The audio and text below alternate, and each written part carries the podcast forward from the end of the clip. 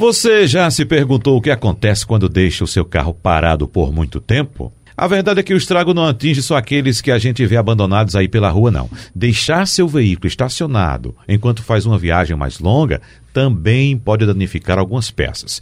E aí a gente fala de alguns componentes, como por exemplo pneus, pintura, bateria do veículo Isso. e até o combustível. Com certeza. Vamos conversar sobre esse assunto com o nosso consultor automotivo, Alexandre Costa. Alexandre, eu sou do tempo em que, quando a gente parava o carro por muito tempo assim na garagem, uma Sim. semana, por exemplo, abria o capô, ia lá, tirava o cabo da bateria. Exatamente. Para preservar a bateria ali, Perfeito, não tinha perfeito. problema nenhum. Mas aí era carro que não tem eletrônica, era carro com carburador. Isso. Nos carros de hoje, o que fazer, Alexandre?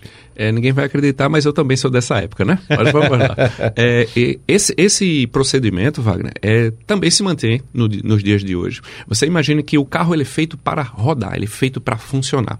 E interessante que carro parado ele dá mais defeito do que carro rodando. Então, o- se possível, o ideal é que você, ah, vou fazer uma viagem para a Europa, vou fazer lá um intercâmbio, vou passar dois meses, três meses, e vou precisar deixar meu carro parado.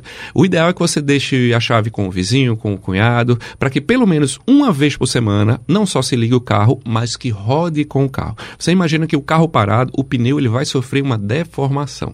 Isso é fato. É, segundo ponto, que todos os fluidos, eles vão estar... é, para baixo, ou seja, para a questão da gravidade. Então, a lubrificação, sistema de arrefecimento, o ideal, inclusive combustível.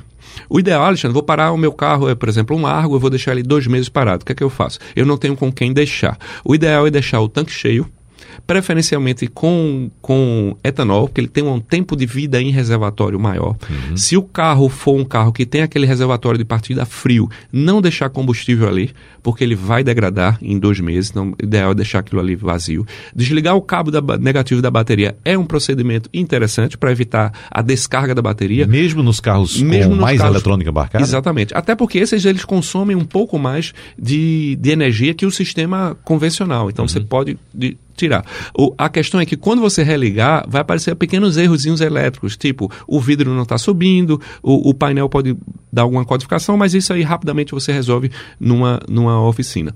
O ideal realmente é não deixar o motor parado. Aham. O ideal seria movimentar, mas se não tem essa possibilidade, tem gente que deixa o carro inclusive por mais de ano. Então, neste caso, seria o ideal você colocar o carro em cavalete para que o pneu não ficasse em contato com o solo e cobrisse a carroceria para evitar justamente algum tipo de oxidação. Mas aí são casos extremos. Mesmo nessa situação, se você colocar o carro em cavalete, é importante que você não deixe com os pneus montados no local, porque isso vai fazer com que o amortecedor fique totalmente aberto. E se ele passar muito tempo aberto, ele vai travar nessa posição. Uhum. Então, quando você retornar o carro para a posição novamente, a suspensão vai ficar mais alta, o Fica amortecedor. elevado. Exa- Aí vai travar o amortecedor. Então, caso você passe muito tempo com o carro parado, colocar ele em cavalete, tirar os pneus, colocar uma calibragem boa nos pneus, desligar o cabo da bateria, colocar, se possível, etanol no tanque cheio e se tiver reservatório partida frio, retirar o combustível. Nesse caso de muito tempo, não seria mais interessante esvaziar completamente os pneus, Alexandre? O, o ideal é você colocar uma pressão um pouco mais alta, porque a, a própria pressão do ar mantém o formato perfeitamente é, é, de circunferência do pneu. Então ajuda a manter ali a pressão. Se você quiser colocar até nitrogênio também é interessante. O fato de retirar os pneus, ou as rodas, melhor dizendo, é para que é, as rodas não façam peso Peso para o na, amortecedor. na, na- na suspensão do E- veículo. exatamente. No caso, ele sobre cavaletes. Exatamente. Em caso aí você vai deixar o carro parado, por exemplo, durante um ano. Uhum. O ideal, inclusive, é você fazer uma revisão no carro antes,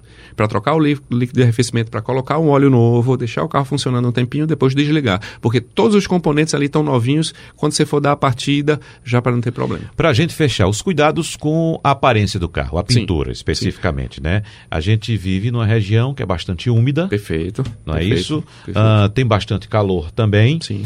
Então, quais são os cuidados que devemos ter? Evidentemente, ninguém vai deixar um carro parado mais de um ano debaixo de uma árvore. Não, exatamente. Não, é tem gente. Acontece, às vezes. Pior que acontece. acontece. né? Mas nesse caso, na aparência do veículo. O ideal é lavar o carro antes, dar um bom polimento, porque esse polimento ele forma uma camada de proteção para a pintura e cobrir o carro.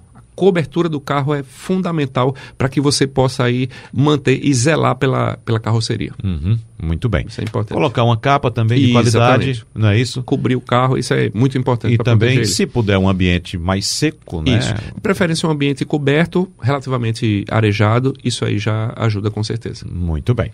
Alexandre Costa, mais uma vez, muito obrigado, um abraço para você e até a próxima. Um grande abraço e até a próxima. Vamos lá.